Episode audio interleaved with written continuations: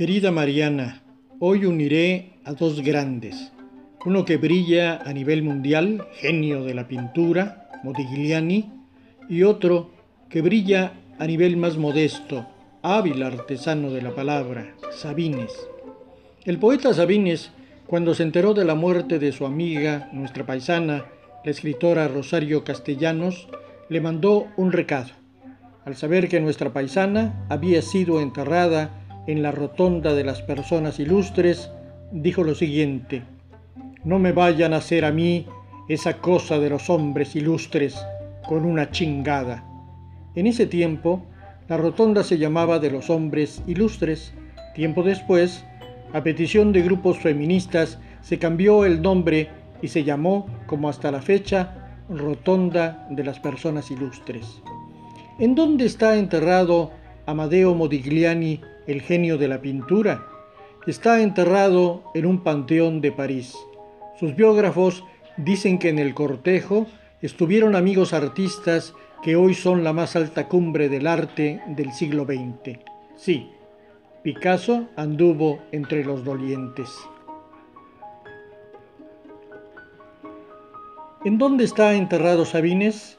Sus familiares hicieron caso a su última voluntad, ser enterrado al lado de sus padres, al lado del mayor Sabines, en el Panteón Jardín de la Ciudad de México. ¿Sí? Su petición en el recado a Rosario fue respetada. No le hicieron esa cosa de los hombres ilustres con una chingada. A final de cuentas, todos los mortales terminan bajo tierra o convertidos en ceniza sin importar la grandeza del genio.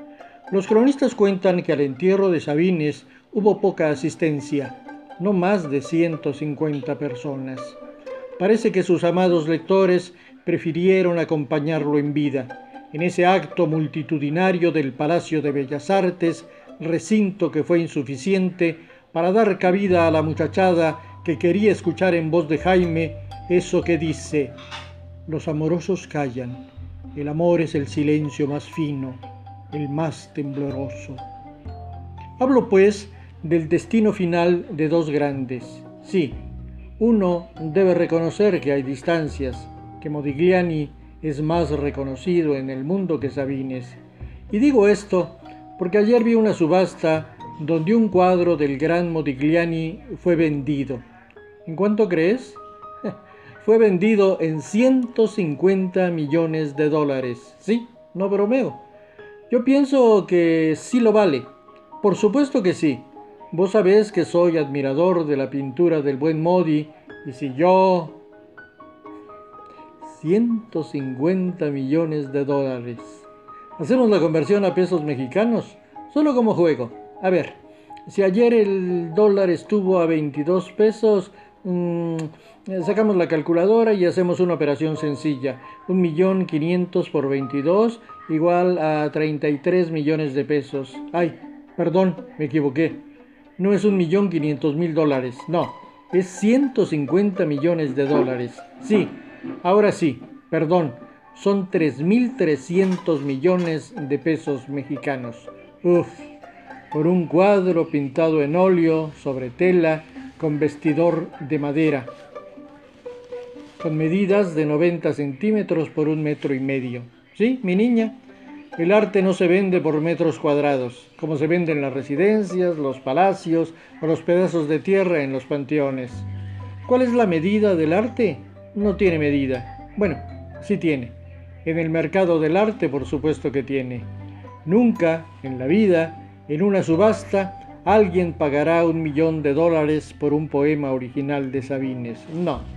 Sin embargo, don Jaime, hermano de un gobernador de Chiapas, diputado federal y él mismo, no padeció las penurias económicas que sí padeció Modigliani, pintor cuyas obras ahora se cotizan en millones de dólares.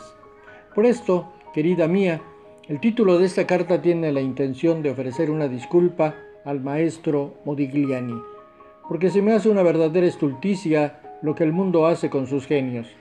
Lo que se aplica para Modigliani se aplica para Van Gogh, quien también, qué jodido, tenía que sobrevivir con ayudas miserables que le pasaba a su hermano Teo y ahora, bueno, vos sabés cuál es el precio que alcanzan sus obras.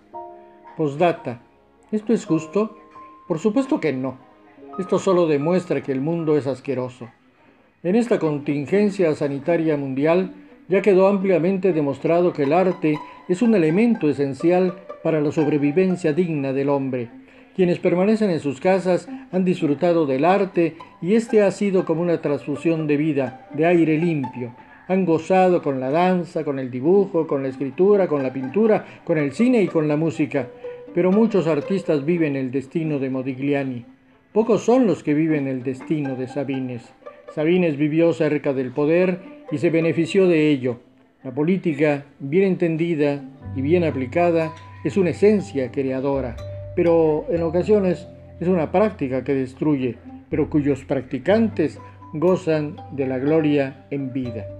Si Rosario hubiese muerto sin ser embajadora de México en Israel, segurísimo que no le habrían hecho eso de la rotonda con una chingada.